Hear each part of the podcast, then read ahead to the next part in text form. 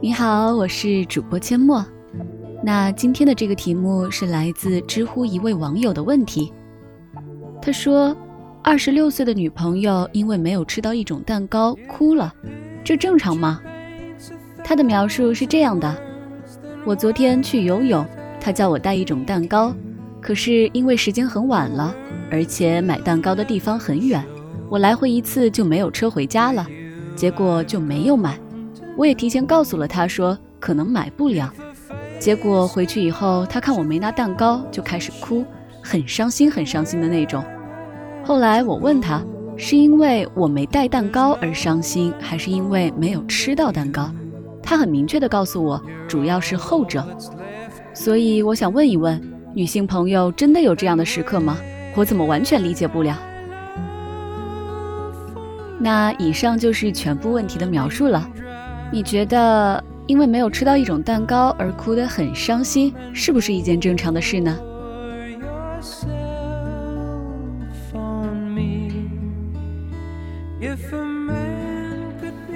看到这个问题的时候，让我想起高三的时候，有一天上完晚自习回家，发现妈妈没有做早上答应好的清蒸鲈鱼，而闷闷不乐，随口就问了一句：“鱼呢？”妈妈嗔怪地看了我一眼，说。咋就知道吃呢？当时我真的感觉内心最柔软的地方被击溃了，又羞愧又委屈又气恼，把自己锁到房间里，呜呜的放声大哭，到了半夜两点，家人都被我吓到了，赶紧出门买了许多好吃的，并且一直哄我出门吃饭，但是我就是一直闷声大哭，直到第二天要上学的时候才走出房门。难道我是真的因为没有吃到那条鱼才会情绪崩溃吗？其实我自始至终都明白，我无法接受的不是错失的清蒸鲈鱼，而是一直小心翼翼维持却仍旧失控的自己。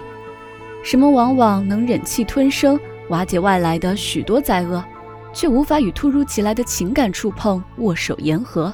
或许那最后的一个爆发点，就是压死骆驼的最后一根稻草吧。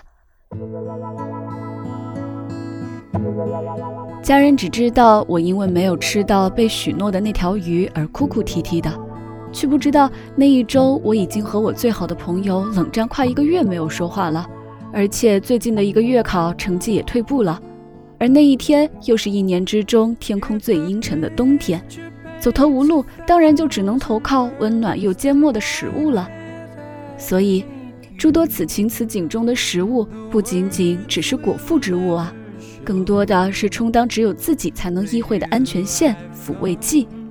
我知道生活多舛，失意也总是如期而至，也自诩无法舔着脸央求同船的人抛锚靠岸，让我着陆歇息。于是就指望着在下一次加餐的片刻，可以暂时忘却那遥遥无期的终点和告别过的明亮灯塔。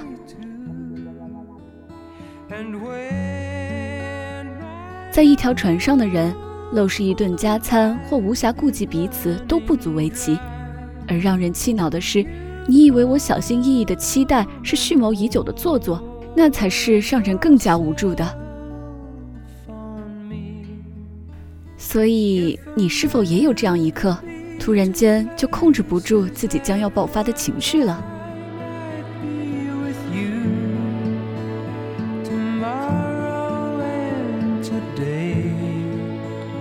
？beside you all.